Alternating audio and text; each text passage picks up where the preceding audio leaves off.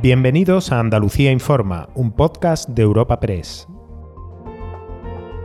Hoy es 10 de enero y estas son algunas de las informaciones más destacadas en nuestra agencia.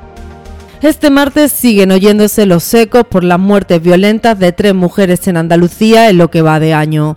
Por un lado, en el caso del cadáver hallado en Marbella sin cabeza y sin brazos, hay un hombre detenido, aunque en principio por quebrantar una orden de alejamiento. La policía, no obstante, lo investiga por su presunta relación con este suceso. Del cuerpo no hay identificación, aunque una persona sí ha avisado de que al ver un vídeo cree que podría ser su hermana. En cuanto al feminicidio en Roqueta, se mantiene detenido el presunto autor del estrangulamiento de la mujer con la que tuvo relaciones sexuales, pero no se considera su pareja ni por tanto un caso de violencia de género. El que sí ha sido confirmado de esta forma es el caso de Eva, que fue asesinada en el puerto de Santa María. Con el autor confeso en prisión, hoy desde la Junta se ha vuelto a pedir la revisión del Pacto de Estado. En Cádiz se ha leído un manifiesto de condena. La delegada en esta provincia es Mercedes Colombo. Porque hay que visibilizarla, hay que concienciar a, a la sociedad de que todos luchemos y rememos en la misma dirección para poder combatirla. Eh, no nos sirve eh, ir las administraciones por un lado y la sociedad civil por otra. Debemos de ir todos en la misma dirección. Es el momento también de revisar lo que estamos haciendo porque algo no está funcionando. Algo no está funcionando, aunque se ha avanzado mucho, pero todavía hay eh, temas que no hemos podido controlar porque se siguen produciendo muertes. También hablamos hoy de los primeros incendios graves en domicilios de Andalucía este año. En Sanlúcar de Barrameda, en Cádiz, la Guardia Civil analiza el inmueble calcinado en el que los bomberos han hallado el cadáver de un hombre. En Fuengirola la cifra se eleva, ya que han muerto dos personas y otras dos están hospitalizadas graves. Los bomberos investigan el origen de este fuego en la quinta planta de un edificio de esta localidad malagueña.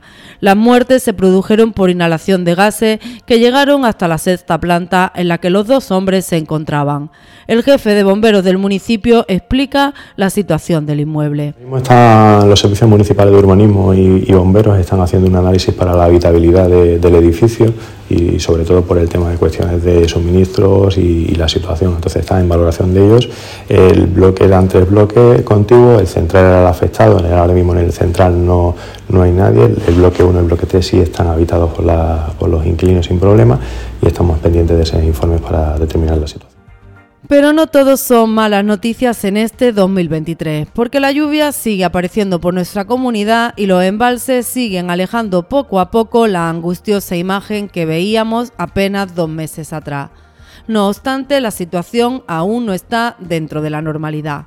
De hecho, según ha detallado hoy la Junta, haría falta que lloviera en Andalucía 10 semanas más, ya que en este mes de enero el agua embalsada está 318 metros cúbicos por debajo que el mismo mes de 2022.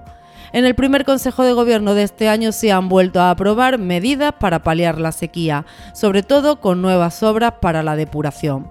El portavoz del Ejecutivo andaluz es Ramón Fernández Pacheco esta problemática sigue estando muy presente en la agenda del Gobierno de Andalucía y lo va a seguir estando en el futuro.